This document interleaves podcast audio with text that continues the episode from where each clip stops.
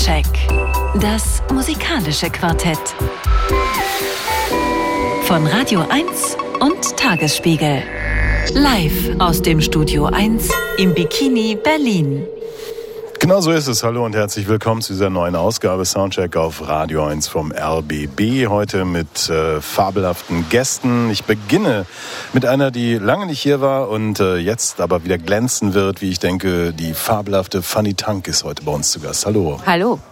Dann von unserem Medienpartner, dem äh, Tagesspiegel, äh, Thomas Wochnick. Wunderschönen äh, Dings.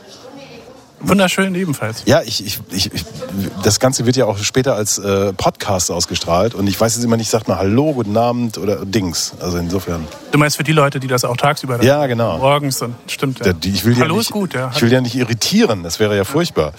Und dann äh, ein, ein Veteran of the Show, unser ähm, Großbritannien-Experte, wenn man so will, aber natürlich auch für viele andere Dinge, Christian Seidel von der Berliner Zeitung. Hallo, herzlich willkommen. Grüß Gott, sag ich mal.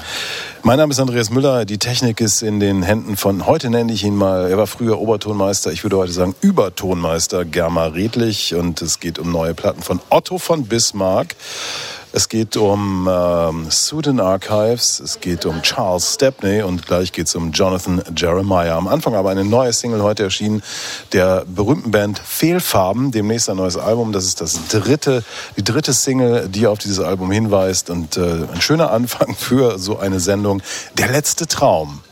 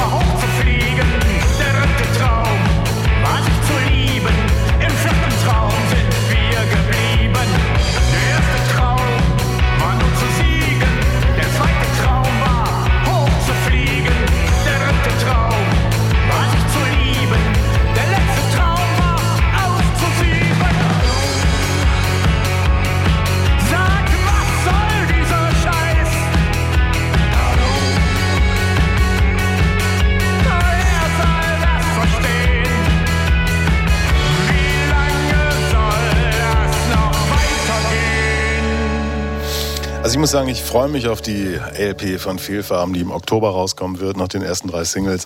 Das kann einfach nur großartig sein. Das ist der Soundtrack hier auf Radio 1 vom RBB. Vier Menschen sprechen über vier Platten. Die erste heute kommt von Jonathan Jeremiah und sie trägt den Titel Horsepower for the Streets. Es ist ziemlich genau elf Jahre her. Da gab es eine weitere Welle von, ja, sagen wir mal so etwas wie Retro-Soul. Mitte der Nullerjahre gab es das ja schon. Da ging es los. Ähm, bekannt natürlich Sharon Jones and the Dap Kings. Also eine Musik, die so auf Deep Soul und Funk basierte und dann ein paar Jahre später eben aus England interessanterweise eine Musik, die so, so etwas später in der Timeline angesiedelt war. Michael Kiwanuka war einer der ganz wichtigen und Jonathan Jeremiah. Beide Männer hatten in Deutschland ganz früh ganz große Erfolge und äh, machten das mit einer Musik, die ja eben wie gesagt eher so Ende der 60er, Anfang der 70er die Referenzpunkte hatte. A Solitary Man war das Debüt von Jonathan Jeremiah, ist in Deutschland super gut angekommen. Er hat vor vollen Häusern sofort gespielt, was ihn bis heute irgendwie wundert, begeistert und ihn auch ja, einnimmt für Deutschland, insbesondere Berlin, wo er auch sehr viel Zeit verbracht hat. Und ähm, Solitary Man, das war wie gesagt das Debüt, äh, definiert darüber, dass er sagte, ich habe damals als äh, Wachmann gearbeitet am Wembley Stadion, da habe ich einen Notausgang bewacht und er sagte, das war so das einsamste, was er sich irgendwie vorstellen konnte. Seit seinem sechsten Lebensjahr hat er Gitarrenunterricht gehabt und äh, sich eher für eine Musik interessiert, die in der Vergangenheit liegt. Äh, er hat mir erzählt, I'm a Retro Boy und das auch ganz offen, ganz ehrlich. Er hat gesagt, die ganze Musik, die ich immer gehört habe, war im Wesentlichen von Leuten, die schon tot waren. Darüber hinaus hat er versucht, dann seinen eigenen Sound zu entwickeln, wie sehr, sehr gut äh, verwirklicht auf diesem Debütalbum. Dann aber irgendwie hat er den Faden verloren, hatte ich das Gefühl. Er hat dann auch größere Pausen gemacht, hat auch sein Label zwischendurch verloren, ist äh, seit zwei, drei Jahren auf einem neuen Label, auf dem eben auch Horsepower for the Streets erscheint. Die Songs sind entstanden in Frankreich, ähm, einfach weil er da eine ganze Weile war. Er sagt auch, das hatte jetzt nicht irgendwie großen Einfluss. Es war einfach away from ähm, den, den normalen Dingen, die ihn sonst so umgeben haben.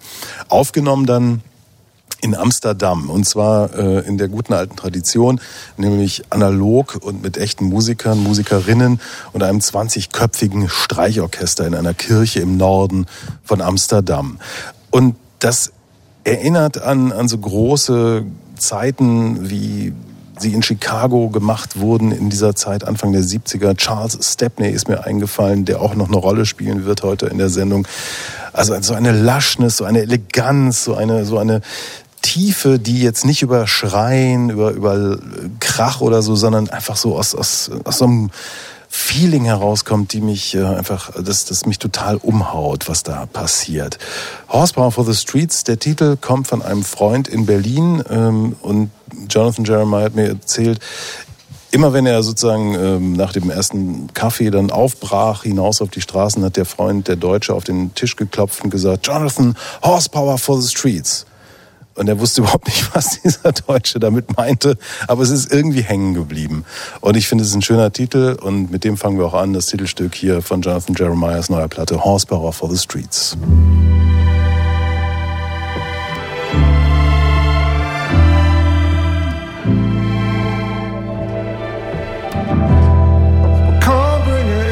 Should you need it?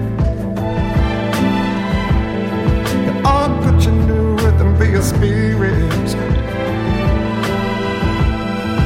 All been getting wild by the minute. Changes up the breeze, horsepower for the streets. What it means is you got my devotion. How you face it all hot wide open. Setting these wheels in motion. Got me galloping full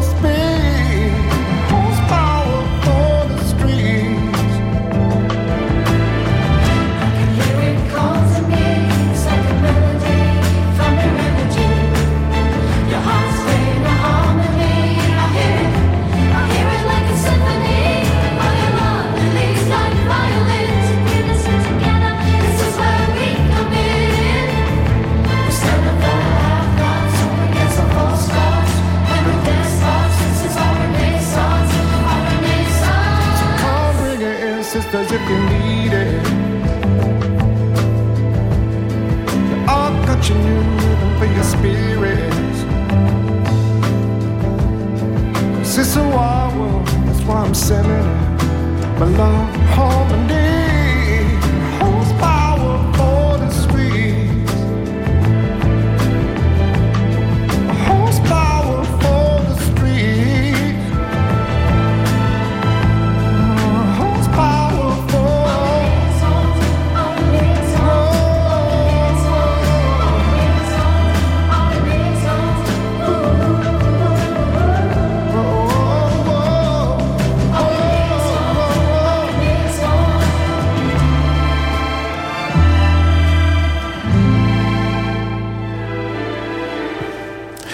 Jonathan Jer- Jeremiah mit dem Titelstück seiner neuen Platte Horsepower for the Street. Tröstende Musik, wie ich finde, für, für den kommenden Herbst. Ähm, I fucking love it.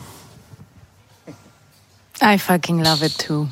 Als du gesagt hast, er hätte mal den Notausgang eines, was war das jetzt genau? Äh, genau, ja. des Wembley-Stadions bewacht, habe ich gedacht, dass das eigentlich auch das perfekte Bild für diese Musik ist. Das ist wie jemand, der den Notausgang bewacht.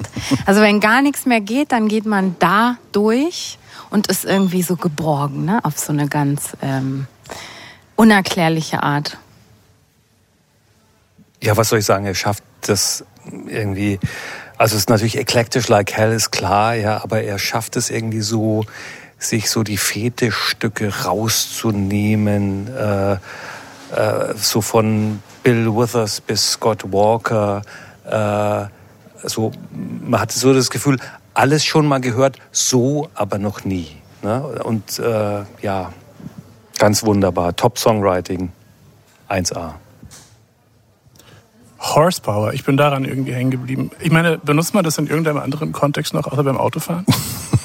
das war nämlich, und dass du erzählt hast, dass das auch noch eine, ähm, ein Berliner ihm irgendwie nahegelegt hat, wo hier diese Diskussion und die autofreie Stadt, also das muss, das ging mir einfach durch den Kopf und ich werde auch nicht los. Ähm, Horsepower for the Streets als eine Metapher zum, also Empowerment und ne, es ist ja schon so ein, so ein Stück äh, textlich in dieser Richtung. Ähm, ja, wann hat Iggy Pop den Passenger geschrieben? Was ja so ein Stück ist, ne, was eigentlich 76? ziemlich provokativ ist für einen US-Amerikaner und äh, Jeremiah ist ja Londoner gebürtig, aber eben so um 76 und dann schreibt er ein Stück, wo es darum geht, eben nicht Auto zu fahren, das Lenkrad loszulassen. Also es handelt von der Berliner S-Bahn eigentlich, aber wenn man es das nicht weiß, dann hört man es eben als Autofahr-Kommentar oder sowas, ne? Ähm, eine Provokation für alle, die Autofahren mit Freiheit gleichsetzen.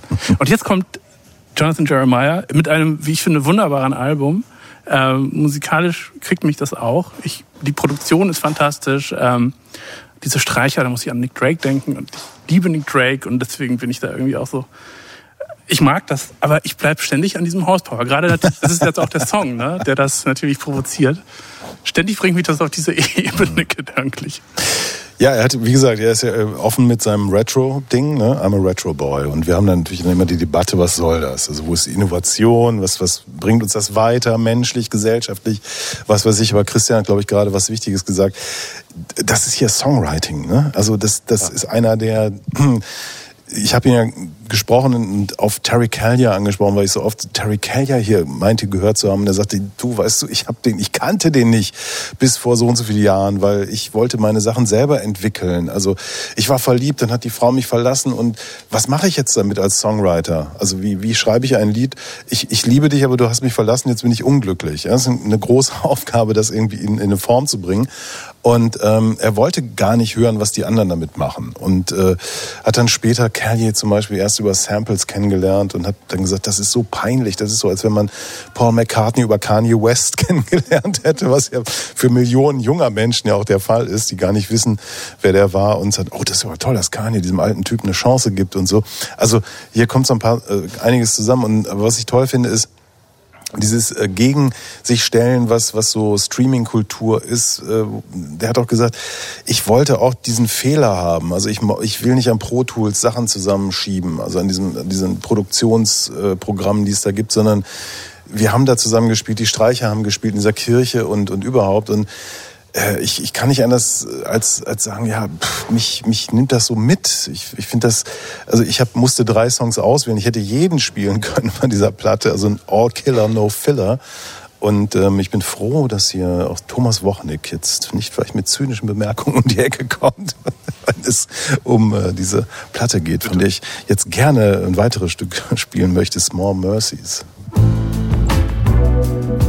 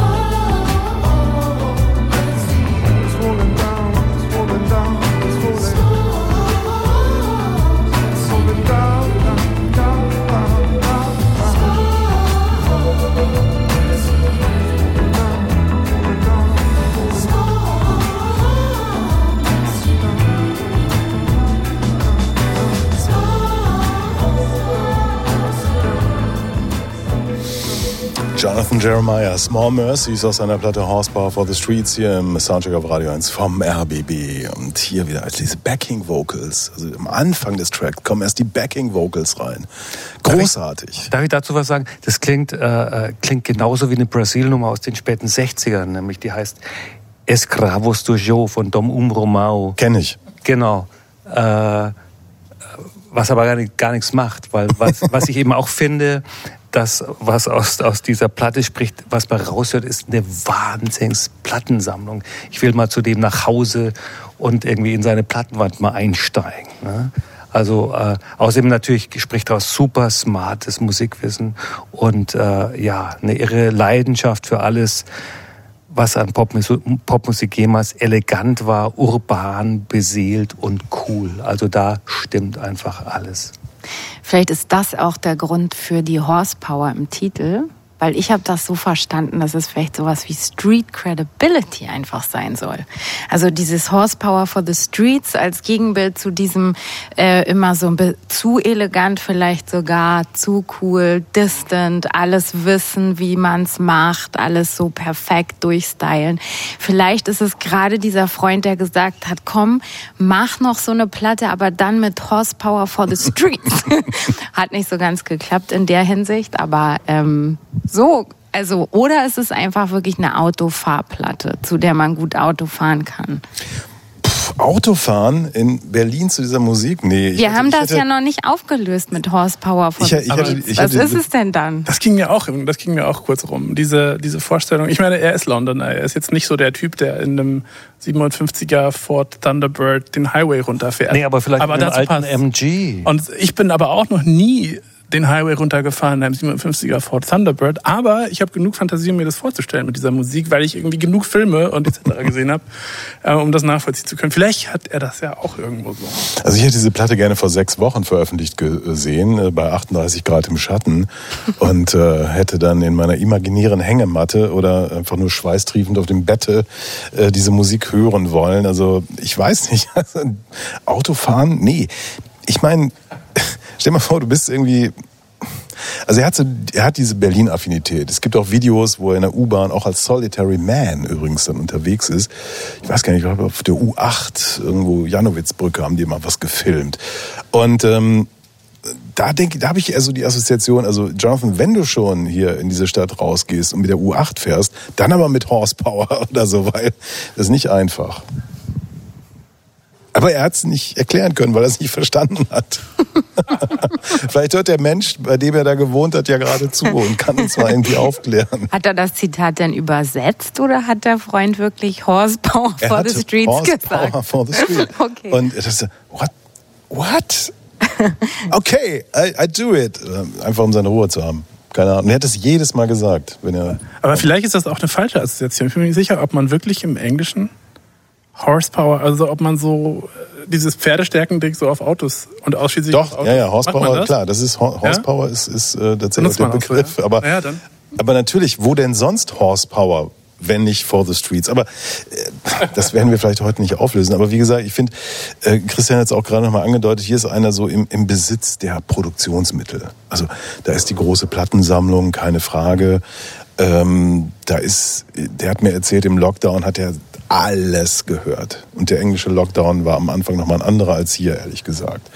Und der hatte keine Sportgeräte zu Hause, wollte sich fit halten. Das Einzige, was er hatte, war ein Springseil. Und dann hat er sich äh, einen Tag eine Marlene Shaw-Platte aufgelegt. Cadet Records, also Chicago, Charles Stepney. Und ist dazu Seil gesprungen. Am nächsten Tag Minnie Ripperton. Cadet Records, Charles Stepney, Chicago. Und, das, und er sagte, irgendwann fand das so toll, dass es fast auf, auf YouTube gebracht hätte, wie Jonathan Jeremiah Seil springt zu dieser großen, äh, sophisticated Soul. Es ist In so einem nicht- ne? Mit, so einem, mit, so einer, mit so einem Stirnband. Ja, vielleicht. ähm, und ja, ich meine, überleg mal, wochenlang lebst du in dieser Welt, dieser Musik und dann gehst du wieder raus und er hat auch gesagt, das ist ja, wenn er nach Deutschland kommt, der ist, als ich ihn getroffen habe, ist er mit dem Zug von London nach Berlin gefahren. Weil er eine alte Gitarre hat, mit der er nicht ins Flugzeug möchte. Weil die Aber ich Gitarre, muss so, mal die eine- Gitarre ist wertvoller als er. Also er möchte nicht, dass diese Gitarre abstürzt. Und er sagte halt, es ist schon irre. Du kommst dann in, in England, ist alles anders, kommst nach Holland, äh, keiner Maske und dann kommst du nach Deutschland, alle Social Distancing, Maske, was ist hier los? What the fuck? Seine Konzerte sind ja abgesagt worden auch. Er hätte jetzt längst spielen sollen und so. Verrückte Situation. Und wie gesagt, ich finde es einfach toll, diese tröstenden und tollen Klänge hören zu dürfen. Wir haben jetzt ja sehr, sehr viel äh, Positives gesagt, was ich auch unterschreiben würde. Ich finde trotzdem, man kann ihm dieses leicht, was ihr jetzt mit der Plattensammlung und den richtigen ähm, Ausgangsvoraussetzungen beschrieben habt, äh, schon auch in gewisser Weise vorwerfen, denn ich finde, das Album ist doch an manchen Stellen ein bisschen brav. Also es ist super gemacht, aber ähm, ich bin mir nicht so sicher, ob es für mich so das hat, was Christian sagt, so dieses total eigene. Und es ist nie so gemacht worden, glaube ich, hast du gesagt. Äh, das würde ich in Zweifel ziehen. Ich würde immer noch sagen, es ist schön anzuhören. Es ist super souverän und alles. Es kriegt mich trotzdem nicht auf diese unmittelbare Art. Und ich fürchte, das liegt daran, dass die große Plattensammlung eben auch nicht alles immer ist. Ne? Zu smart meinst du? Fanny, da ist die Tür da vorne. Ist Also, was ich ja find, finde, ist, äh, also es, es gibt ja Ähnliches, beispielsweise, wir haben in, in der Musikpause gerade geredet, Beck beispielsweise, der auch so eklektisches Zeug macht und sich an diesen Dingen versucht. Aber da ist die Botschaft immer, ich kann's. Hier finde ich ist die Botschaft, ich lieb's. Na, also ich finde, da ist eine Liebe und Wärme drin, die mich zumindest anfasst. The Rope.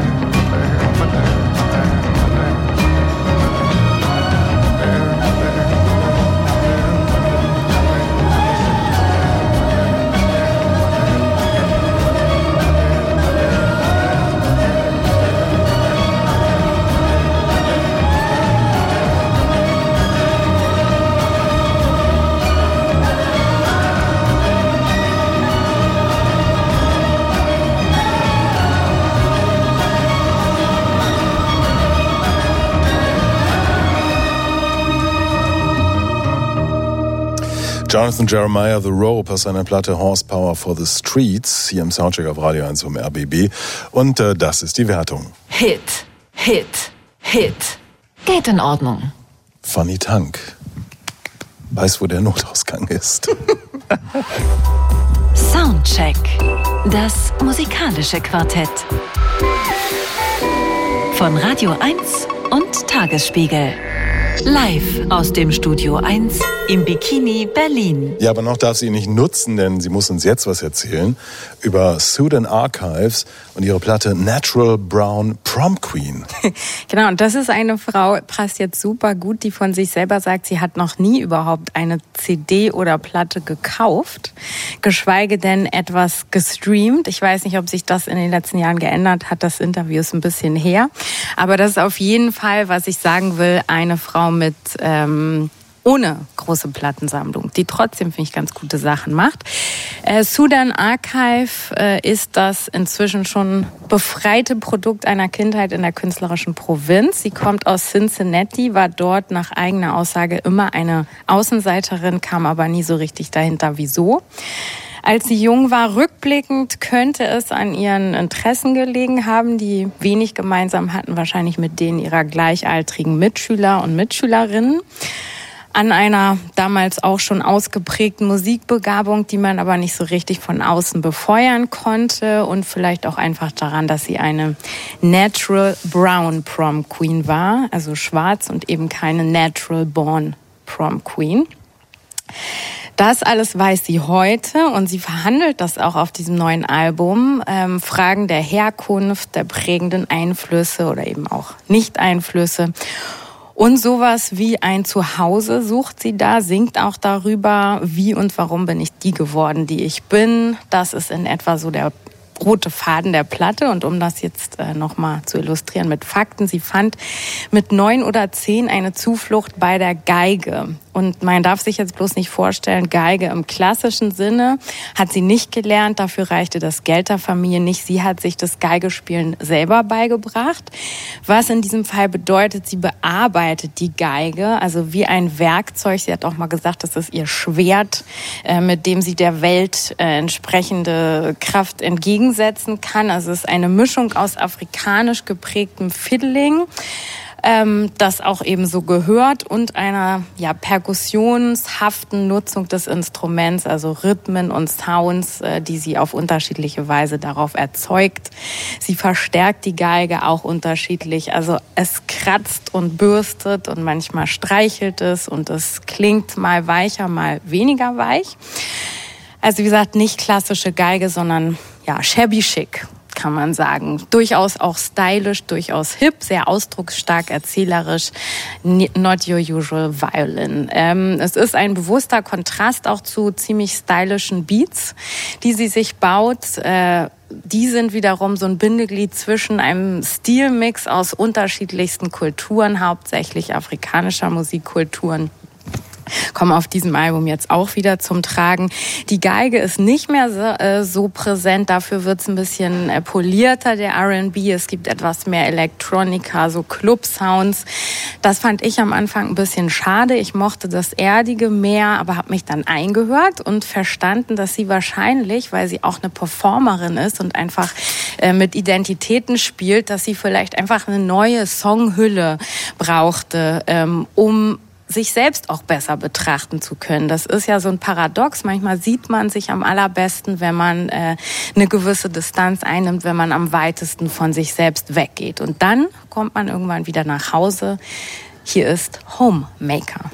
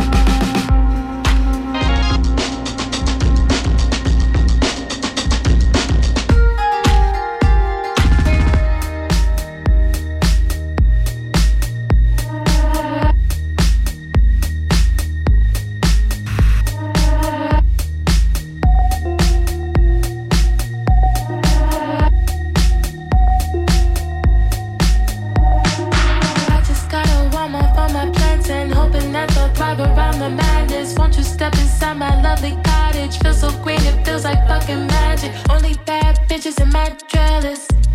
And baby, I'm the baddest. Wake me up when this gets to the action. When the place a mess, I get the maddest. I'm so sorry, baby, it's a habit. When you go away, I get the saddest.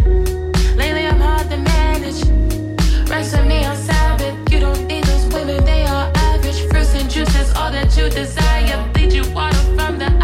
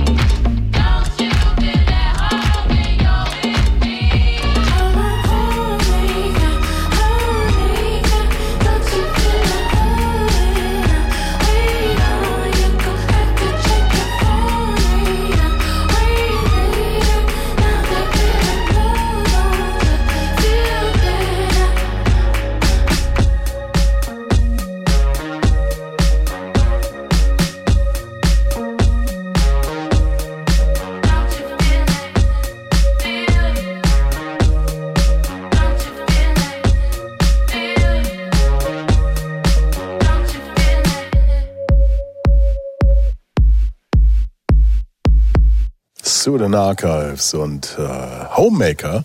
Das ist das erste Stück auf ihrer neuen Platte Natural Brown Prom Queen. Keiner will was sagen. Ihr seid paralysiert. Ist man ja, äh, also äh, es ist, äh, wirklich äh, relativ, äh, wie soll ich sagen, also so klingt Musik echt, die cool ist, ja. Und zwar, äh, mehr kannst du da fast nicht dazu sagen. Das ist ja schwindelerregend gut. Und steckt halt, da steckt auch so viel drin. Ne? Was ist da drin? Hip-Hop, R&B, Afrika, Clubkultur, vermutlich auch die allerneuesten Errungenschaften der Technik. Also äh, die Platte könnte den Untertitel haben, Pop, der Zustand. Für, für jemanden, der noch nie, noch nie Musik gestreamt hat oder sich jemals ein Album gekauft hat, ist das ja eine ziemliche Bandbreite. So, ne? Man könnte auch Das sagen, dass das ja erstaunlich selbstbewusst auch ist, dann in so eine Musikwelt reinzugehen und zu sagen, ja, ich bin hier jetzt, ähm, ich mache das jetzt hier professionell vor Leuten und so. Man könnte aber auch, und so geht's mir, ähm, in diesem Album ist ja immer, das fängt ja auch schon an mit so diesen Geräuschen des Drucks einer Taste. Ne? Also dieses Sample, als Tape, irgendwie als Kassette, man hört es, es ist gemacht. Also man hört dieses Machen, man hört dieses, ähm, ich weiß auch nicht, diesen, es ist ja schon immer ein Aufwand, auch Musik zu machen.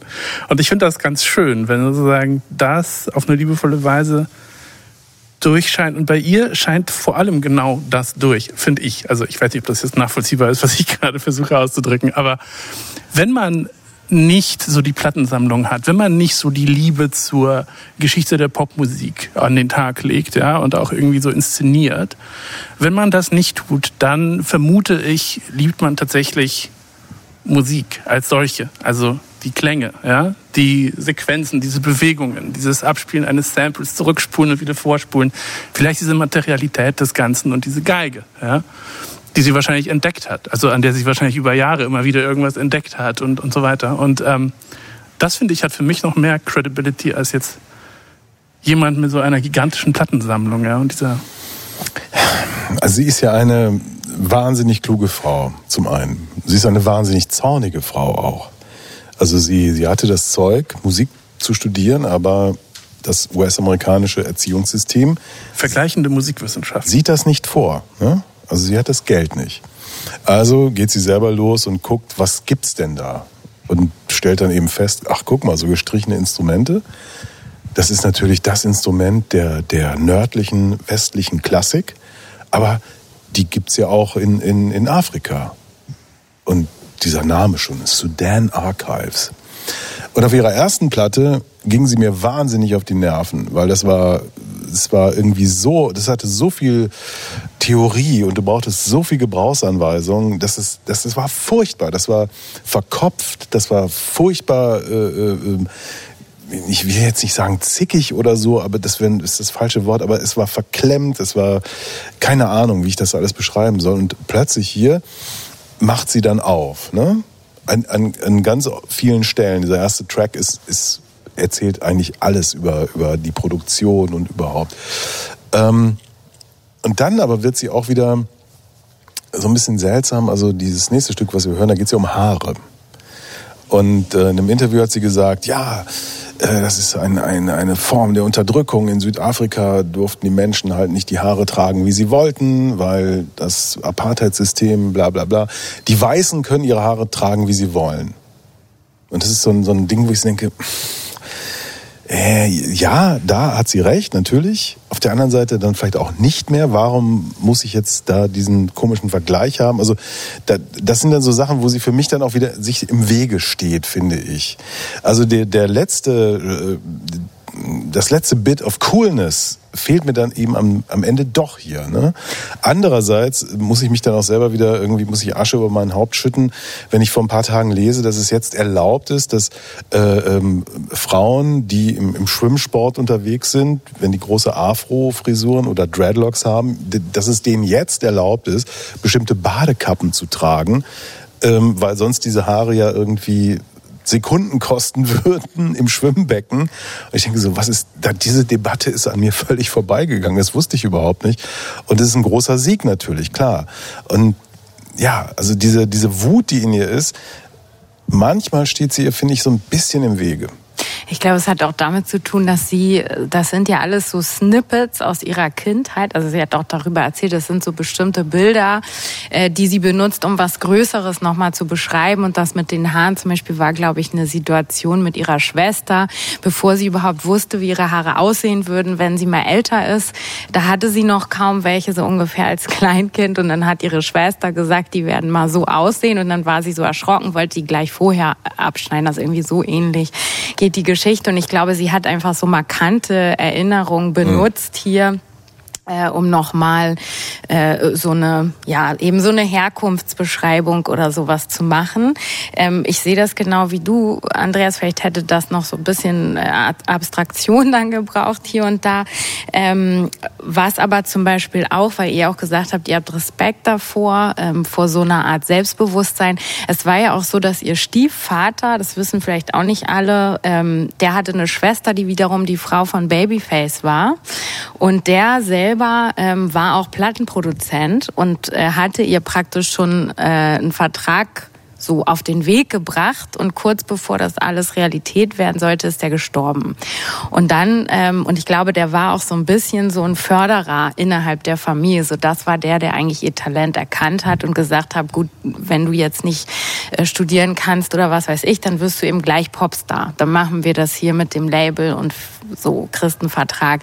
Und als der dann weg war, hat sie dann weder das eine noch das andere gehabt im Grunde. Und ich glaube, beides jetzt zu verbinden, ist deshalb auch so ein Anspruch geworden. Sie hat auch mal gesagt, als sie gefragt wurde als kleines Mädchen, was wünschst du dir? Wenn du mal groß bist, hat sie gesagt, Education. Also das war das, was sie, äh, das war ein größerer Traum, als jetzt zum Beispiel ein Popstar zu werden. Und das, finde ich, merkt man dieser Musik an. Also es ist auch diese Freude am Durchdringen von Dingen, auch damals dieses Bild mit Athene und also überhaupt solche großen äh, Erzählungen damit einzuflechten, das ähm, ist mir bei ihr sympathisch, weil ich merke, da wird was aufgearbeitet und das ist nicht selbstverständlich für sie, dass sie das machen kann. Música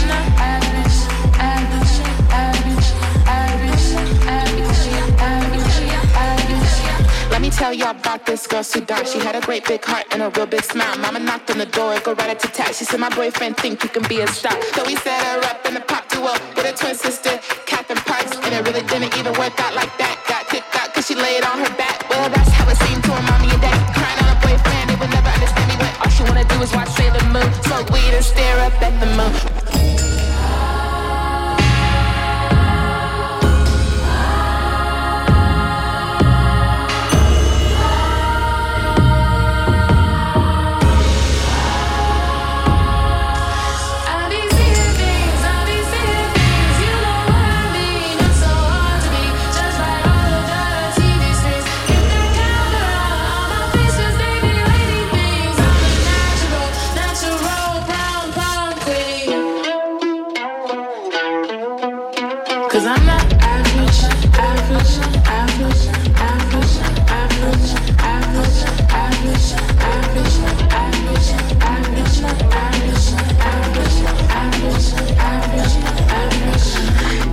I'm hard to manage doesn't mean I cannot have it. I just wanna see us lavish.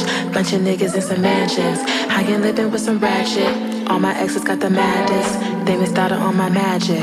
Once I started wearing lashes, I flew away, it's a habit. Cause niggas out here sharing rations. Taking without ever asking. All you focus on is fashion. I wanna know how it functions. Me with all that fuck shit. Where the psychedelic drugs at? Always trying to do some fun shit. You know I make nothing to something. She's a hoe, that's assumptions. I just wanna have my titties out, titties out, titties out. I just wanna have my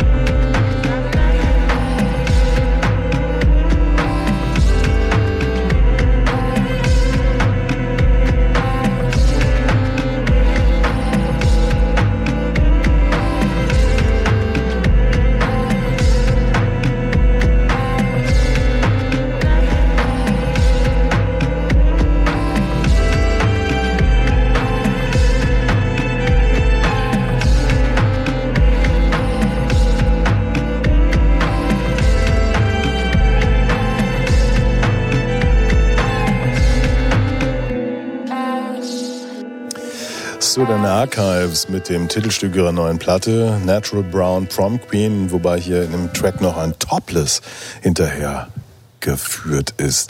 Ich meine, das ist natürlich ein, ähm, auch ein toller Titel. Also Prom ist einer der wichtigsten Momente im Leben eines US-amerikanischen Coming-of-Age-Teenagers. Also der, der Abschluss des Colleges und äh, da werden dann Prom Queen und äh, Prom King gekrönt und das, das, das findet, das, das bestimmt ganze Biografien, ja, also wer, wer, wer, wer war jetzt Prom Queen und mit wem geht man zu diesem Abschlussball und so. Und Wer bleibt übrig? Wer auch? bleibt übrig? Und das ist eigentlich immer eine weiße Veranstaltung, also tradiert, ne? also über die Popkultur der letzten Jahrzehnte. Und hier haben wir eine Natural Brown Prom Queen, die dann auch wieder ihre Haare tatsächlich zum Thema macht. Und äh, das, das finde ich eigentlich einen, das finde ich einen starken Titel, muss ich ehrlich sagen. Finde ich auch. Sie sagt ja auch, äh, The Girl, also wenn sie das, Album, das ganze Album beschreiben will, habe ich mir aufgeschrieben, The Girl Next Door from Cincinnati, who drives around the city with the top down and, sh and shows up to high school prom in a pink furry bikini with her thong hanging out, her denim skirt. Da, äh, so, äh, das sagt sie über das Album. Und ich finde, in dem Sinn, eigentlich ist es ja äh, ein Konzeptalbum. Und das finde ich auch gerade, das finde ich ein geiles Statement in Zeiten von Spotify, macht die so ein Album mit einem Anfang, mit einer Mitte und mit dem Ende und mit einem Thema, äh, äh, äh, finde ich wahnsinnig schön, dass es sowas dann auch noch gibt, so halt ein Album. Äh, zu den Haaren fällt mir ein, gerade bei diesem Abschlussball ist es so ein bisschen wie in Nordkorea, stelle ich mir vor. Ich habe gerade aus einem Buch von aus dem, aus dem Buch von äh, Andreas Stichmann, äh, Eine Liebe in Pyongyang, das gerade für den Deutschen Buchpreis nominiert ist, äh, gelernt, dass es dort nur, jetzt habe ich vergessen, wie viele, ich habe es noch nicht, noch nicht, wirklich- nicht wirklich gelernt, ähm, ich glaube um die 20 zugelassene Frisuren für Frauen gibt in ganz Nordkorea. Äh, und alles, was dagegen verstößt, muss halt irgendwie Strafe zahlen etc. Und so ein bisschen so ist es auf so einem Prom-Ball ja auch. Also da gehört eben, weil es eine klassisch weiße Veranstaltung ist, sicher der Afro jetzt nicht zu den üblichen Frisuren. Und dann geht das auch auf, wenn es um diese Veranstaltung geht und das Thema Haare. Ja, dann hat das natürlich eine ganz andere Symbolik. Ja, ich finde auch gut, dass sie das nicht so aus so einer Opferhaltung alles erzählt, sondern im Grunde immer mit diesem halb ironischen, so selfish me, äh, I've got no friends, I'm too confident und so. Also sie, sie macht sich praktisch so zur Bestimmerin, aber man merkt die ganze Zeit, dass das halt das Resultat schon von, von der Reflexion von was sehr Komplexem ist, nämlich eigentlich so eine Art Selbstermächtigung Ja. ihrer Rolle als äh, schwarze Frau. Und ich finde, das ist der, der große Fortschritt zum Debütalbum, weil hier jetzt endlich, oder das dritte Album wird wahrscheinlich noch besser werden, aber hier ist sie jetzt wirklich sie. Ne? Und sie ist nicht gemacht und sie muss nichts beweisen, beziehungsweise sie, sie, sie geht jetzt hin und sagt, hier, ne? guck mal.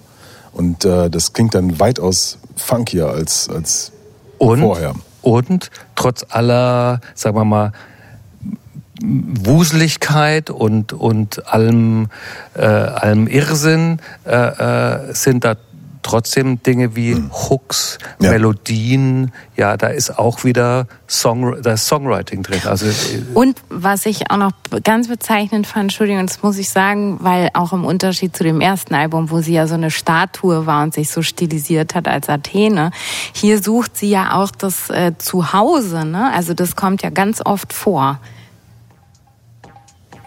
Wir hören noch einen Freakalizer rein.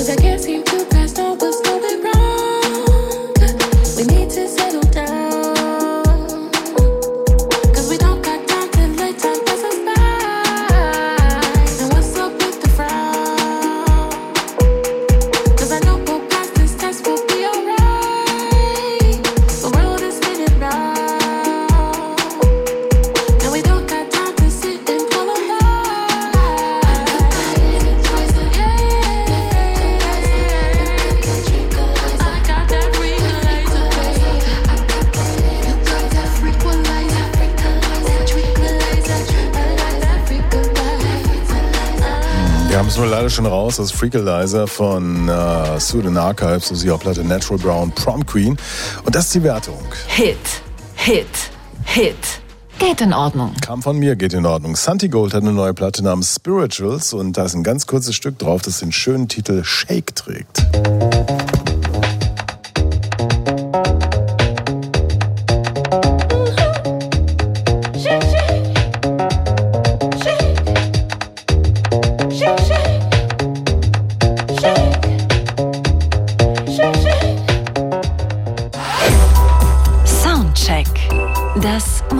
Musikalische Quartett. Von Radio 1 und Tagesspiegel. Live aus dem Studio 1 im Bikini Berlin. Genau so ist es. Hallo, schön, dass Sie noch bei uns sind. Äh, Wir haben hier gerade angeregt über äh, Geschichten von früher erzählt. Fanny Tank, wenn sie jemals ihre Memoiren schreibt, werde ich sie kaufen. Das, das klingt sehr juicy, Fanny. Fandest du? Ja, Ich kam mir gar nicht so juicy vor. ja. Du hast so ein paar Sachen nicht erzählt, die ich schon kannte. Die waren juicy, aber egal. Ja, schön, dass Sie da sind. Fanny Tank, äh, Thomas Wochnick, Christian Seidel, mein Name ist Andreas Müller, Übertonmeister Germa Redlich, on the decks. an den Reglern. Und ähm, wir reden über neue Platten und hier ist ein Track aus einer neuen Platte, nämlich das äh, britische äh, Nachwuchs-Sensationsduo Jockstrap. Die haben heute ihre Platte veröffentlicht, I Love You Jennifer B. Und daraus gibt's jetzt Greatest Hits. So heißt das Stück.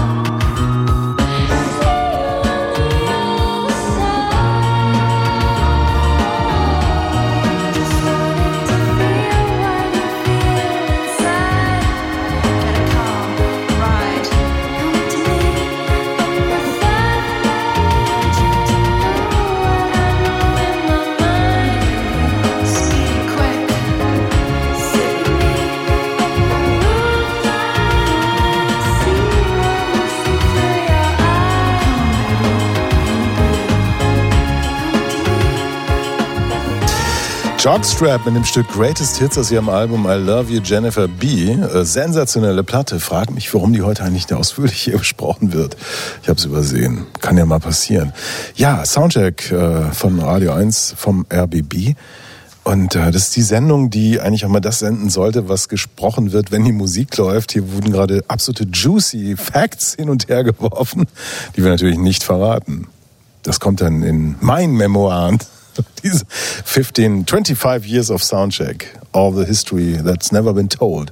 Dummerweise kann ich mich nach der Sendung meist nicht mehr an das erinnern, was wir hier geredet haben, aber egal. ein Podcast. Germa hat Podcast. sicher im Kasten. Nein, Oder Germa? Germa nimmt ja nur das auf, was, was wir hier ins Mikro. Sagt er. Meinst du, er hört uns ab? Ich bin mir fast sicher. Das wär natürlich Germa, es war doch interessant eben, oder? Er hat es nicht mitbekommen. Er Um gähnt. Gottes Willen, ich bin Scheiße. ruiniert. Er gähnt? So, nächste Platte, die kommt von Otto von Bismarck. Otto von Bismarck. was Ja, wer hätte gedacht, dass Otto von Bismarck noch Musik macht heute? Genau. Im 21. Jahrhundert. zu viele Erinnerungen. Bitteschön, Thomas Wochnick. Ja, also das ist natürlich ein anderer Otto von Bismarck. Ja. Ähm, 40 Jahre Berliner Underground, so kann man ihn einleiten, glaube ich, getarnt als eine Art, also jetzt gerade mit diesem neuen Album getarnt als eine Art Easy Listening Lounge Punk auf Beiläufigkeitspille, habe ich mir hier notiert. Es wollte die Musik sowas sagen wie, ja klar, das Leben ist echt hart, na und?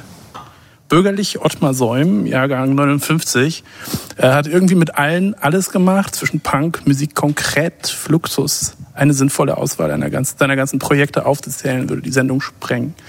Äh, daher nur das Wesentliche. Im Jahr 2002 traf dieser Auto von Bismarck auf äh, Daniel Nentwich und Sebastian Maschert, Rhythmussektion von äh, The, Whitest, The Whitest Boy Alive und Sängerin, Bassistin Jelka Wehmeier, mit denen er Two Chicks and a Beer gründete. Das, Pro das Projekt veröffentlichte bis 2010 fünf Alben, 2017 dann noch eine Art Reprise, auf der die Band bereits als Otto von Bismarck and, and Two Chicks and a Beer bezeichnet wird und musikalisch schon nah an seinem neuen Album ist. Dieser Daniel Nentwich von Whitest Boy Alive und der Berliner Schlagzeuger Robert Kretschmar bilden auch die Band auf seiner neuen Soloplatte, seiner ersten Soloplatte. Ähm, auf zu viele Erinnerungen, so heißt sie, er zitiert er Stile von Funk über Soul, über Punk, über 68er Rock. Ähm, herausstechendstes Beispiel ist übrigens das Zitat des Basslaufs aus Queens und Bowies Under Pressure, das später ja Vanilla Ice schon mal geklaut hat, äh, mit den Worten, es sei in Wahrheit gar nicht dasselbe, also ein Zitat, das als Zitat schon mal kontrovers war. Und alles das lässt Bismarck dann aber eben in, ich sage es nochmal, einer Art Easy Listening Lounge Punk zusammenfließen. Äh, Und nicht nur das, er schafft es auch noch, das Ganze mit einer großen Geste der Beiläufigkeit zu untermauern. Das schwingt für mich so eine Art äh, nietzscheanischer Lebensbejahung mit, ja, die in etwa so geht, statt krampfhaft nur das Gute in der Welt zu fordern, müsste man sich die Welt als großes Theater vorstellen, das erst dann gut wird, wenn es eben voller Abgründe und Tragik daherkommt.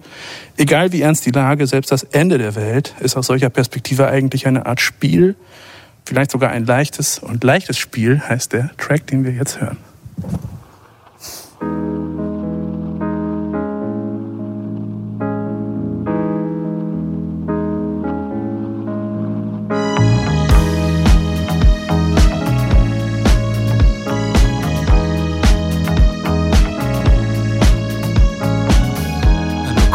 Geht die Sonne auf und es nimmt seinen Lauf. Wenn du gehst, gehen die Lichter aus. Dunkle Wolken ziehen herauf. Und ich vermisse dich, ich denk an dich, ich denke an dich. Ich erinnere mich. Picknick bei jedem Wetter.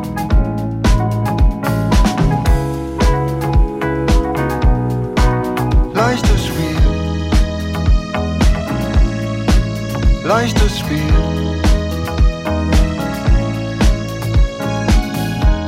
Ich beginne zu vergessen. Und dann gehen wir zusammen essen. Und du willst wissen, wann hat es eigentlich angefangen mit uns? Aber vielleicht bin ich dir ja schon viel zu viel. Vielleicht ist dir das alles ja schon viel zu viel. Leichtes Spiel. Leichtes Spiel.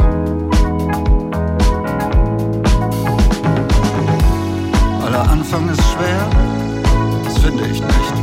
Ich bin ein guter Anfänger. Ich bin ein Amateur. Wir sind alle ewige Amateure in einem leichten Spiel.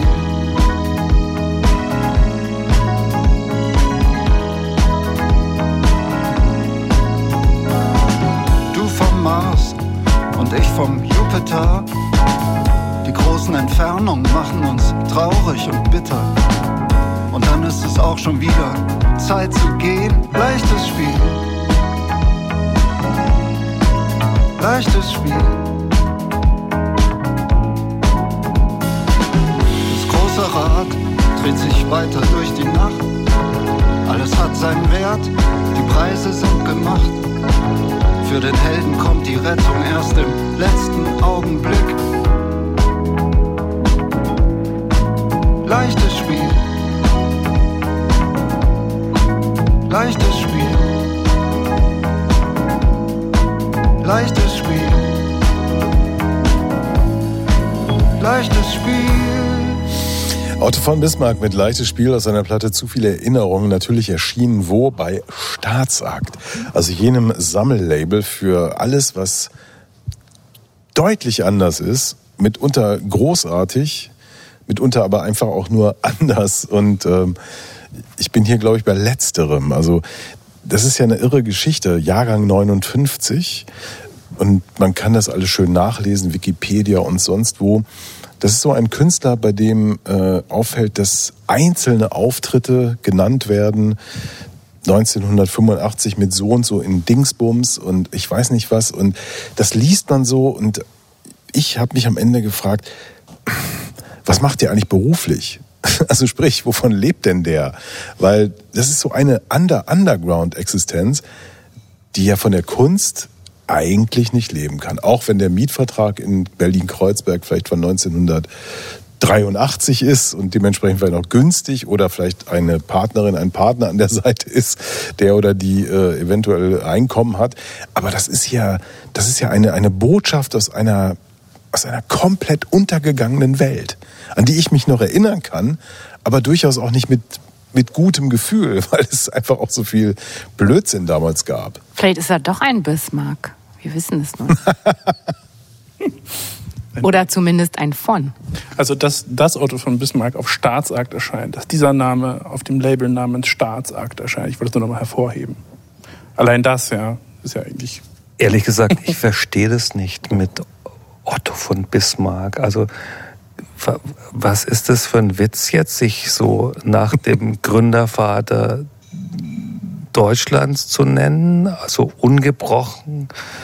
Also klar, Nee, es das- gibt also- the Presidents of the United States of America und es gibt Helme, die sich irgendwie nach den ganzen Helmut-Kanzlern benannt haben, aber Otto von Bismarck sich einfach mal so zu nennen, verstehe ich nicht. Ja, ich glaube, es gibt so Humor, den man erklären kann und dann gibt's halt solchen. Und ich glaube, der ist auch gar nicht darauf aus, eine Pointe zu liefern, die man dann, äh, soweit ich weiß, ohne ihn jetzt je gesprochen und getroffen zu haben, gibt es seinerseits so einige Anleihen, Anklänge, Wurzeln vielleicht sogar in, im Fluxus, also so einer radikalen Gegenwart. Und diese, also eine radikale Gegenwart verkörperte Kunstform. So. Und ähm, was was damit irgendwie einhergeht, ist eben das, was ich vorhin angedeutet habe mit dem Nietzscheanismus. Ja? Also so eine Leichtigkeit, so eine Beiläufigkeit. Es ist irgendwie alles beiläufig. Man kann eben auch den Namen Otto von Bismarck sich mal eben geben, ähm, ohne darüber zweimal nachzudenken, was denn das jetzt an, an Message und Bedeutung irgendwie in die Welt tragen wird. Es ist erstmal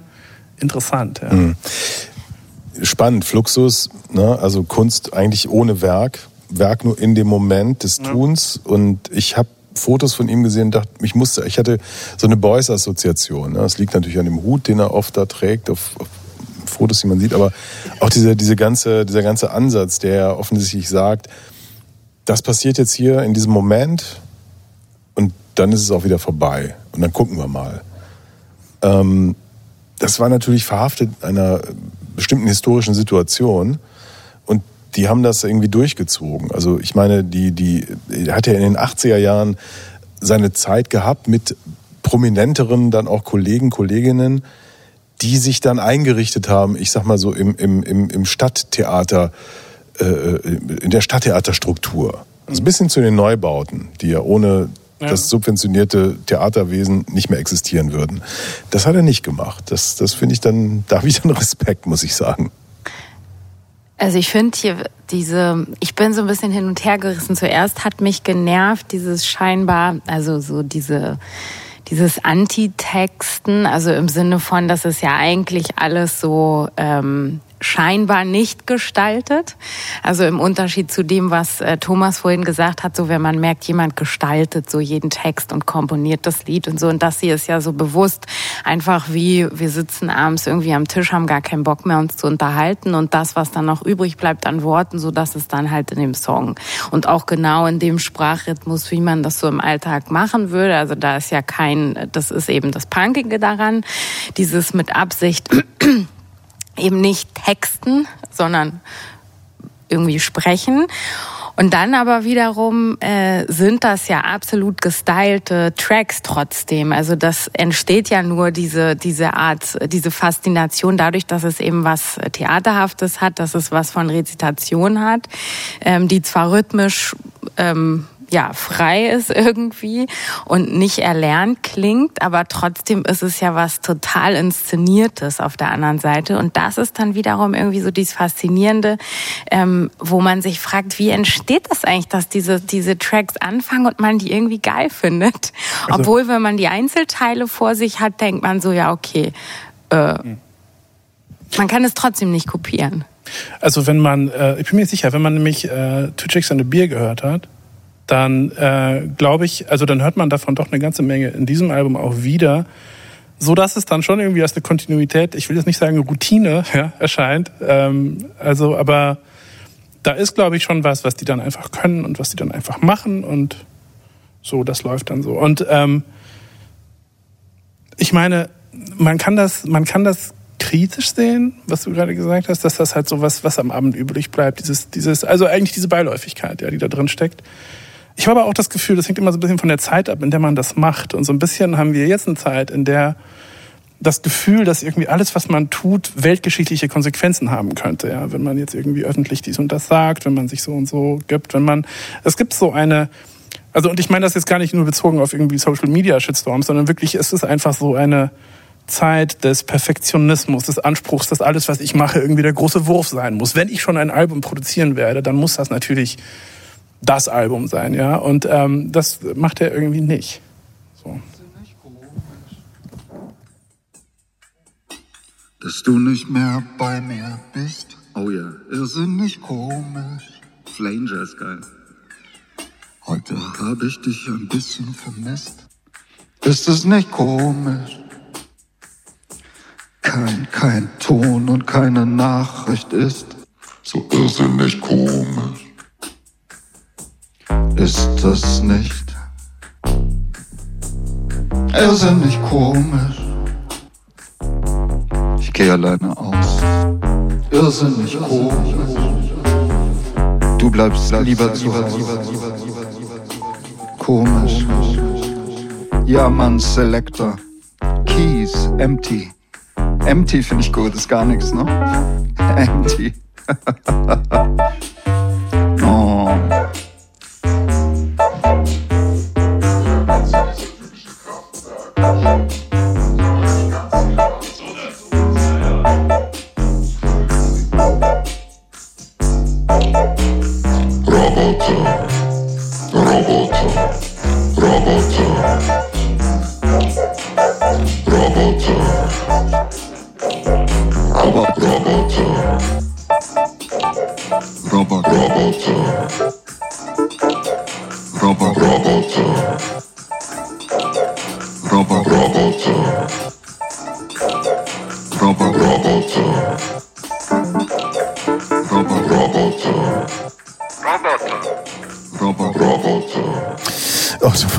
Bismarck und Roboter aus der Platte Zu viele Erinnerungen. Ich stelle mir gerade Maurice Summen vor, den äh, Leiter des Labels Staatsakt, wenn er so dann diese Demos hört und dann jemand ist, der nicht sagt, ich höre hier keine Hitsingle, sondern der sagt, geil, das machen wir.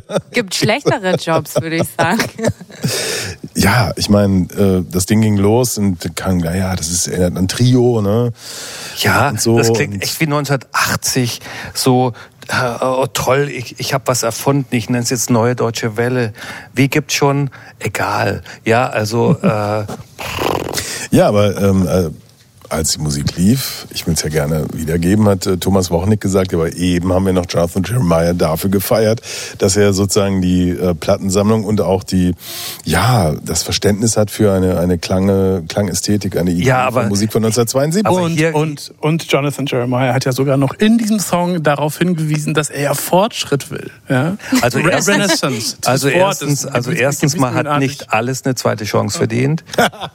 Äh, und zweitens, da spricht keine Wärme und Liebe für Trio äh, oder abwärts raus. Da klingt irgendwie eine Verzweiflung raus. Schade. Was? Es, es, es, es ist in Kreuzberg ist es nicht mehr so wie vor der Wende. Ja, das ist irgendwie, das ist doch so eine Vor, so ein Vorwende Kreuzberg Herr Lehmann Musik. Äh, ehrlich gesagt. Also Das ist, da, positivste, das ist der positivste Spätsommer-Sound, den ich mir vorstellen könnte.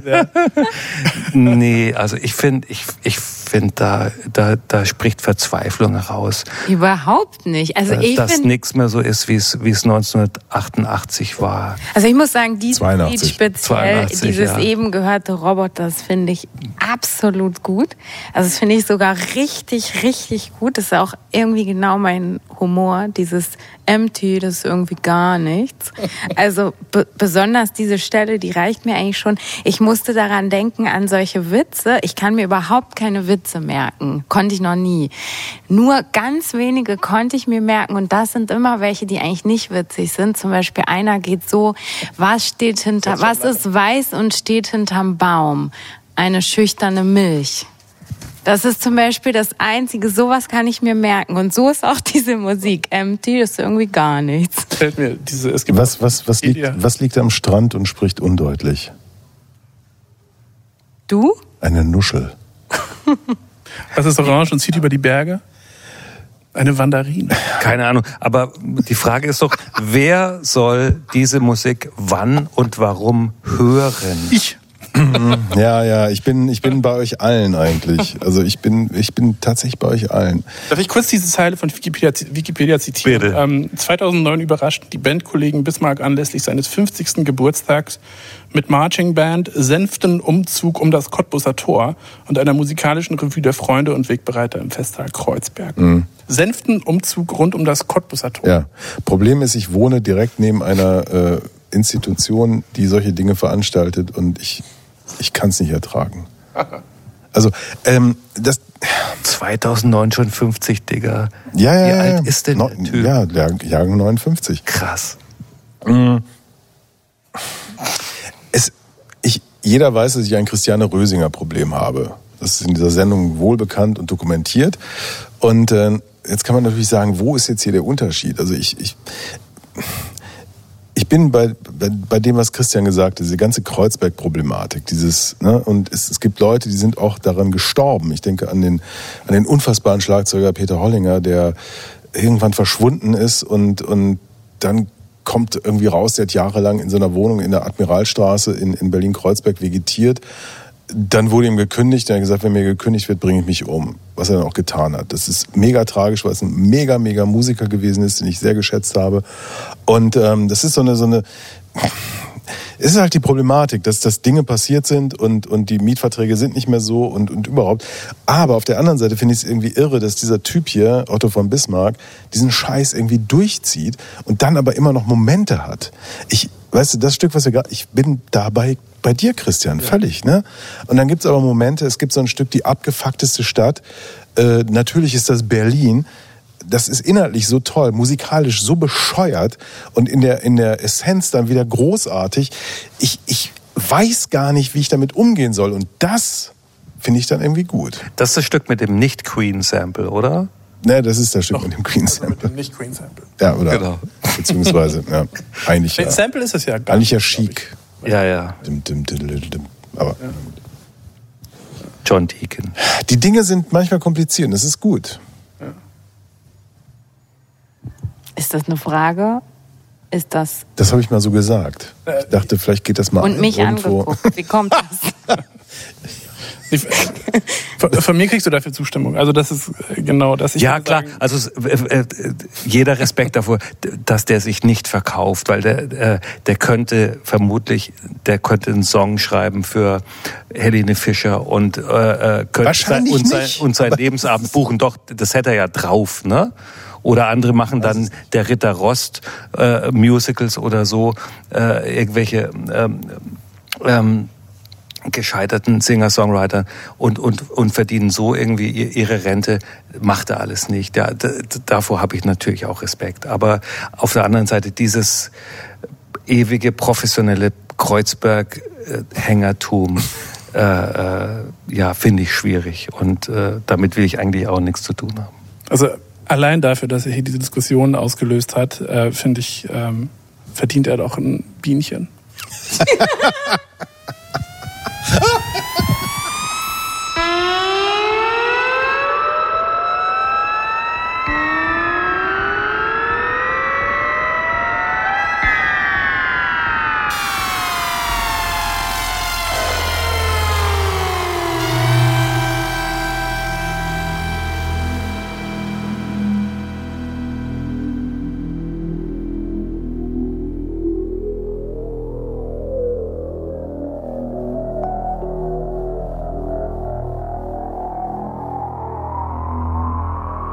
Viertel nach acht.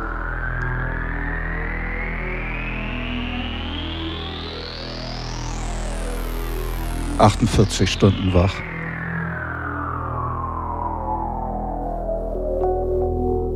Mach dir keine Sorgen.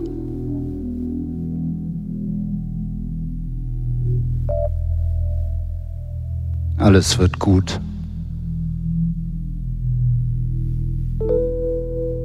Du denkst, ich drehe durch.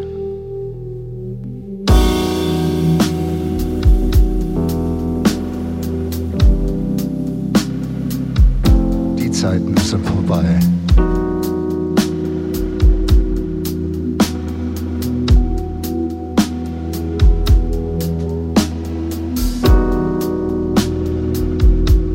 Mein Akku ist leer. Komm schon, wir sehen uns ja gleich.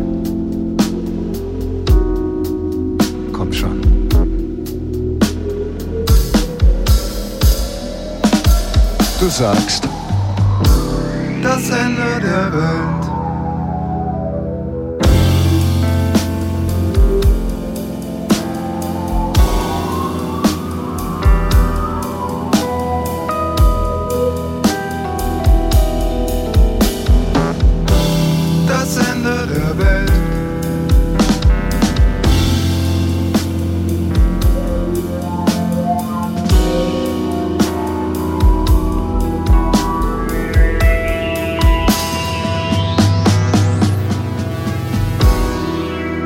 Unglaublich warm.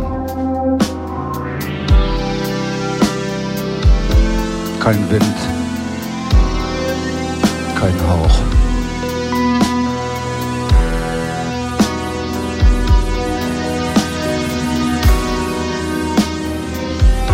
Ich muss hier raus.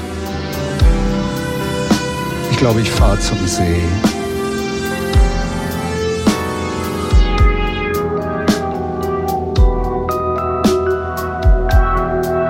Du sagst, das Ende der Welt. Ende der Welt. Ist nicht mehr weit.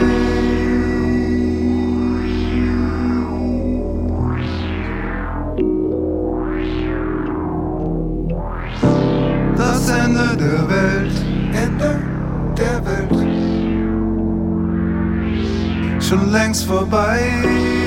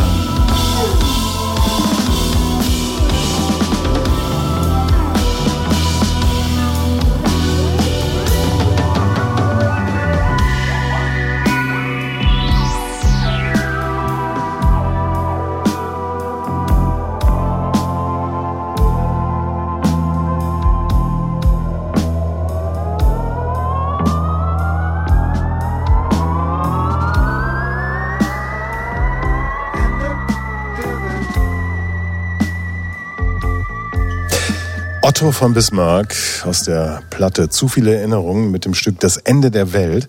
Und das ist die Wertung hier im Soundcheck auf Radio 1 vom RBB. Hit. Geht in Ordnung. Geht in Ordnung. Niete. Thomas Wochnick hat den Hit gezogen. Für das relevanteste Album des Abends. Die Niete kam von Christian Seidel und äh, Fanny Tank und ich meinten, das geht in Ordnung. So. Soundcheck. Das musikalische Quartett. Von Radio 1 und Tagesspiegel. Live aus dem Studio 1 im Bikini Berlin. Ja, was geht nur in Ordnung, weil es nicht von Christiane Rösinger ist. Ähm, ja. Kommen wir nun zu Geschichte, großer Geschichte. Und zwar Geschichte, die dann wiederum in einem Keller in Chicago entstanden ist. Charles Stepney, Step on Step, bitteschön, Christian Seidel. Ja, Charles Stepney ist vermutlich äh, eins der größten Genies der Popgeschichte, die keiner kennt. Früh verstorben mit gerade 45, im Jahr 1976 schon. Danach lange, ja, mehr oder weniger vergessen, obwohl er echt Bleibendes geschaffen hat. Als Autor, Arrangeur und Produzent.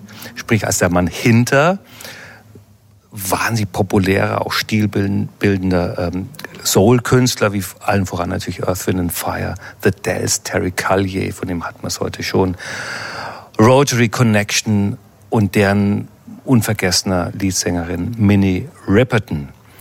Das Chicagoer Label International Anthem hat nun bewahrt und kuratiert von Stepneys Töchtern namens Aber, Charlene und Shantae posthum das Debütalbum von Charles Stepney herausgegeben. Step und Step haben sie es genannt. Eine Sammlung von Home Recordings, die Stepney irgendwann in den späten 60ern und frühen 70er Jahren allein im Keller seines Hauses in, in der Southside von Chicago geschaffen hat. Das Tolle daran ist, dass man hier einerseits so die Drafts hört, die Skizzen dessen, was dann mit Bläsern, Streichern und allem, was das Leben sonst noch so schön macht, zu genau dem äh, ekstatischen Soul-Pop geworden ist, der dann eigentlich auch Disco erst möglich gemacht hat. Auf der anderen Seite experimentiert er da bereits mit Moog-Synthesizer, mit Drum Machine, äh, so dass man das Ganze auch als Vorläufer späterer minimalistischer Elektroprojekte wie von Daniel Miller oder von den frühen Ultravox begreifen kann. Und ich würde sagen, wir hören da auch mal gleich rein. Hier ist der Track Gotta Dig It To It.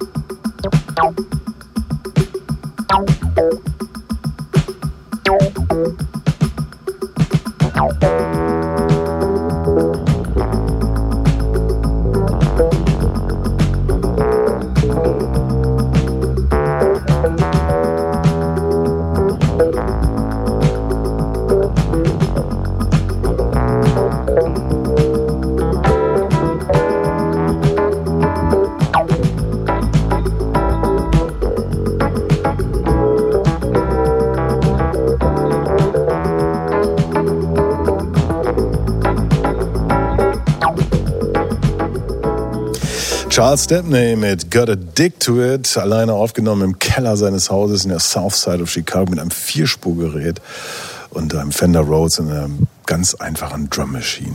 Wahnsinn. Also, wenn man genau hingehört hat, der Drum Loop klingt eins zu eins wie Hiroshima Mon Amour von Ultravox. Dann darüber hört man dann diesen echt butterweichen Keyboard-Hook. Das siehst du äh, praktisch schon im Kopfkino Michael Douglas in einer großen, kantigen äh, Limousine über die Straße von San Francisco heizen und dann ruft's auch noch wie Sau. Also im Grunde steckt in dem kleinen Track dem im Übrigen die Töchter von Stepney erst wie allen Songs den Namen gegeben haben. Gotta dig it to it. Im Grunde ist in dem kleinen Track die Essenz der kompletten 70er Jahre vorweggenommen. Also ich sitze da ehrlich gesagt fassungslos vor so viel cool. Da kommt ja einiges zusammen. Also Chicago ist ja immer die Second City gewesen. Chicago wollte immer die First City sein. Also größer, toller, geiler als New York City. Und wenn man genau guckt, gibt es immer wieder Momente, wo Chicago moderner ist. Also gerade wenn es um, um Soul und solche Geschichten geht, in New York passiert nichts. Ende der 60er, Anfang der 70er. Die Dinge passieren natürlich in Los Angeles, aber sie passieren vor allem in Chicago. Da ist die Moderne unterwegs. Und Stepney als Produzenten zu nennen, ist ja, also wenn man heute über Produzenten spricht, na ja, aber das waren damals Typen, die konnten Instrumente spielen, die konnten äh, komponieren und die konnten arrangieren. Das war besonders wichtig in einer Zeit, als noch auf Papier die Noten aufgeschrieben wurden. Und äh, das waren wirkliche Produzenten. Ich habe das Glück gehabt, vor vielen Jahren mal mit Terry Callier ein längeres Gespräch zu führen. Und der sagte, ja, ich habe meine Songs gehabt, die wurden auf der akustischen Gitarre komponiert. Und dann, also andersrum erzählt, ich habe ihn gefragt, ja, sag mal, erzähl doch mal ein bisschen über Chicago damals und so, und ein paar Namen genannt. Und natürlich kommt dann Curtis Mayfield, das war The Dawn, weil der hatte richtig Kohle und so. Und dann fällt der Name Charles Stepney und, und Terry Callier kann nur noch so chuckeln, so, so. oh, oh boy, Charles Stepney, man, he did the magic. So, also wo du merkst, so, da, der hatte gar keine Worte für das, was Stepney gemacht hat. Äh, der 66 bei Cadet Records, also diesem Unterlabel von Chess, anfängt Chess, genau. zu machen. Ja. Und ähm, da ist diese totale Moderne, also wo, wo diese, diese irrsinnige schwarze Musik, also Stepney hat die ganzen elektrischen Funkplatten für, für Howlin' Wolf und Muddy Waters und so produziert, also Platten, die die Typen selber nicht gut fanden, aber die total genial sind. Also das prallt auf diese Moderne, also wir, wir reden hier den Mies van der Rohe meets irgendwie die, die Baumwollplantagen des Südens, sowas, so, so in der Art. Ne? Und äh, also man kann den gar nicht hoch genug raten. Nee. Und dieser Track gerade, Und es gibt andere Skizzen, äh, Black Gold of the Sun, Minnie Riperton. Du hörst diese Skizze und denkst so, fuck, da ist alles schon drin, was an Irrsinn später passieren sollte. Und ähm, denkst so, scheiße, warum musste der Typ so früh sterben? Ich meine, Herzinfarkt. äh, äh, tot gearbeitet. Ja, ja. Ja. Ja. Ja, aber ein bisschen Amen. ist ja auch das, das Phänomen. Also da äh, kommt sowas durch, wie man es früher so von Klassikwunderkindern oder sowas kennt, dass die mit 35, da waren sie ja schon alt so ungefähr und hatten trotzdem schon ein Lebenswerk äh, geschrieben, also ein Riesen-Opus. Das ist hier ja auch ein bisschen so, ähm, 45 und der hat aber so viel gemacht. Also man hat das Gefühl, heute wäre man dann vielleicht 80 und würde darauf zurückblicken. Damals, ähm, es war einfach eine andere Zeit. Und ich finde, was auch ähm, bei, bei diesem, also was man hier auch hört oder sich auch vorstellen kann und wieder bewiesen findet, ist, dass die wahren ja, Trends oder die wahren äh, Propheten sind eben nicht immer da so äh, am vermeintlichen Puls der Zeit und eben nicht da, wo man denkt, da ist alles hip und wenn man da hingeht, dann wird man auch hip und dann äh, hat man die richtigen Connection und dann passiert was und dann gehört man dazu, sondern nein, der äh, hatte ja schon ganz früh Kinder, hatte eine Familie, war eigentlich, sagen wir mal, ein äh, bodenständiger ähm, Versorger, kann man fast sagen, ähm, und hat eben aus dieser Position heraus so wahnsinnige Visionen entwickelt.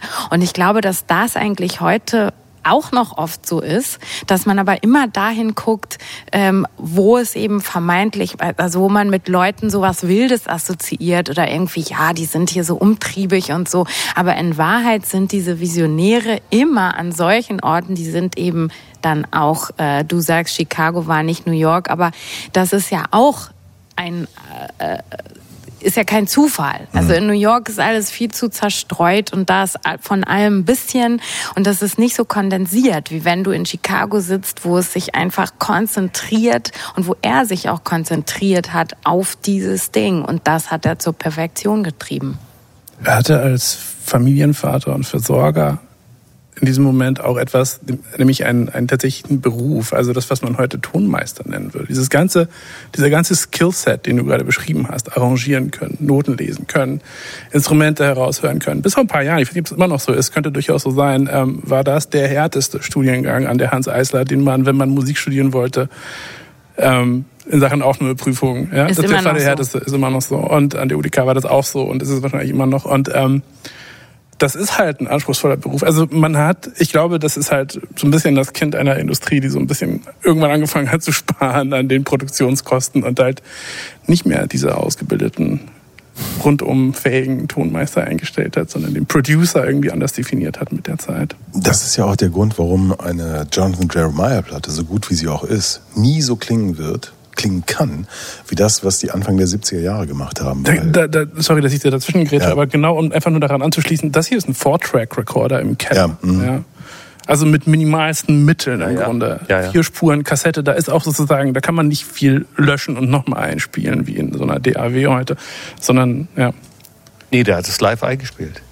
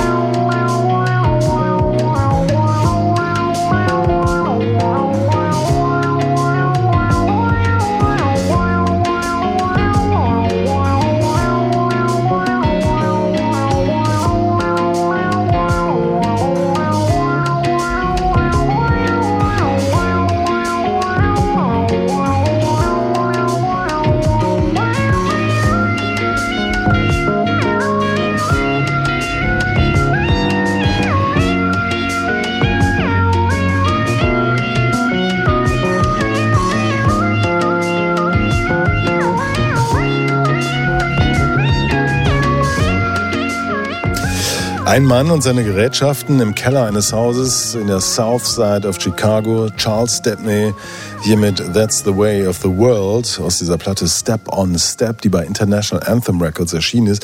Vor vielen Jahren gab es das schon mal als so relativ lieblose oder auch, naja, unterfinanzierte CD-Version, die die Töchter, die schon erwähnt wurden, rausgehauen haben. Jetzt haben wir, äh, ich habe die heute mal in der Hand gehabt, das, das Ganze als Doppel-LP in einem, einem wunderschönen Cover äh, verarbeitet. Es gab den Summer of Stepney in Chicago, also wo es überall Veranstaltungen, also es gab weltweit sogar Veranstaltungen, äh, in, in Lissabon, in Tokio, ich weiß nicht wo, also wo es Listening Sessions gab mit seiner Musik. Und in Chicago gibt's halt eine Band, die äh, angeführt von Makaya McCraven, ja auch bekannt hier als äh, Soundtrack Award Träger, äh, angeführt, die Musik von Stepney gepflegt hat, live gespielt hat, leider nicht mehr mit der verstorbenen Jamie Branch, die jetzt ja von uns gegangen ist. Also wo auch so Sachen zusammenkommen, wo man diese Energielinien äh, förmlich spürt und, und merkst so, ah okay, die Typen verstehen auch das, was der da gemacht hat und so. Und ich hoffe, dass, dass diese Band, diese Charles Stepney Memorial Band, wenn man so will, auch mal eine Platte irgendwann macht. Also da kommt jetzt endlich wieder was zusammen. Und das Interessante ist ja auch, ich meine, jeder kennt Earth, Wind and Fire, aber niemand weiß, wer diese Band irgendwie befeuert hat. Ja, wir haben gerade, gerade, ne? ich meine, von, von, von dem Track gerade Genau. gibt gibt's eine fett äh, produzierte äh, Richtig. Earth Wind and Fire Version. gibt noch andere Demos auch äh, für, für Earth, Wind and Fire. Und ähm, ich finde es interessant, dass das jetzt genau in dieser Zeit plötzlich auch wieder an diesen Mann erinnert wird und dass es ein Interesse gibt. Und als die Musik lief, hat äh, äh, Thomas Wochnick gesagt, ja, es ist verdammt nochmal, es ist so schade, dass die die Kunst dieser Menschen heute gar nicht mehr so gefragt ist und so. Ähm, Also ja. außer im, in, im klassischen Kontext. Ne? Ja, okay, Ja. gut.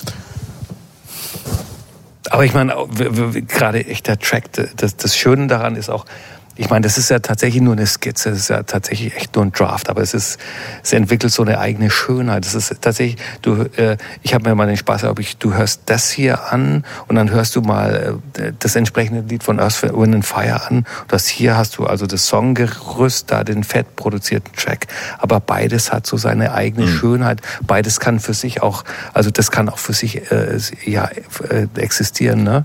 Und es ist also, halt was, was völlig anderes als diese Sounddesign-Musik, die uns Ja, heute ja. umgibt. Also die, Nein. die uns in der Streaming-Welt umgibt. Also wo du, äh, du könntest diese Songs eben nicht auf dem Fender Rhodes spielen und du würdest einen Song erkennen. Du würdest gar nichts mehr erkennen, weil es nur noch um Design geht. Und hier kommt eben der Song, die Idee, da- die Melodie, das Arrangement und so. Und plötzlich hast du diesen, diesen, dieses dicke Ding, ja. Und, und ja, Ja. call me conservative, I don't give a fuck. Ich finde das geil. Ja, das ist halt Musik auch. Also vieles von dem, was wir heute hören, ist ja auch, also für mich zum Beispiel überhaupt keine Musik mehr. Ich glaube, dass auch mehr Leute, ja, das klingt jetzt so konservativ, aber ich meine im Grunde, glaube ich, was ähnliches wie du, Andreas, dass es nur noch designt ist und eine Oberfläche und das hier ist ja vor allem auch, äh, ist eben nicht eine Oberfläche, damit fängt schon mal an. Das ist, es ist ja. Es Music, Musik. please. Hier ist noch so ein Killer-Track. Look Before You Leap, Charles Stepney.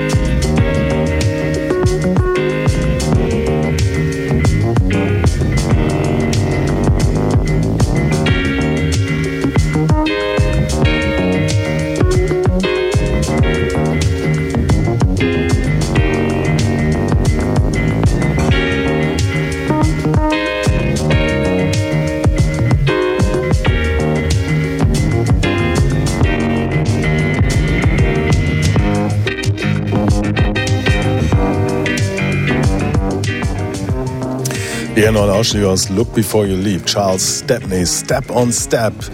Fantastische Würdigung des Genies, Doppel-LP, International Anthem Records, toll verpackt und hier besprochen im Soundcheck auf Radio 1 beim RBB mit dieser fast schon, ja, erwartbaren Wertung. Hit, Hit, Hit, Hit. Ja, kommt auf die Longlist für den Soundcheck Award und äh, ich fahre dann nach Chicago und leg den Award ans, an, den Grabstein von Charles Stepney. Na, mal schauen. Oder auf die Türschwelle von Das ist Chantay. Chantay. okay. Ich würde, nee, nee, es war schon eine Ansage jetzt gerade, die du ja gemacht hast. Ich würde dich jetzt schon, wie hast du daran erinnert? Okay. Danke, Fanny Tank, fürs Kommen. Danke auch. Danke. Thomas Wochnick. Danke, Christian Seidel. Super gern, danke. Mein Name ist Andreas Müller. Übertonmeister ist Gamma Redlich und am Ende gibt's noch was aus Oliver Sims Solo-Debüt. Der erste, der letzte von äh, The XX, der eine Soloplatte gemacht hat. Hideous Bastard heißt die und hier ist noch ein Ausschnitt aus GMT. I'm on Greenwich Mean Time, missing you, missing you. Someone decided to save my life. Pink and blue, pink and blue. There's a parting in the sky, just moments before night, and I'll be just fine. I'm missing you, missing you.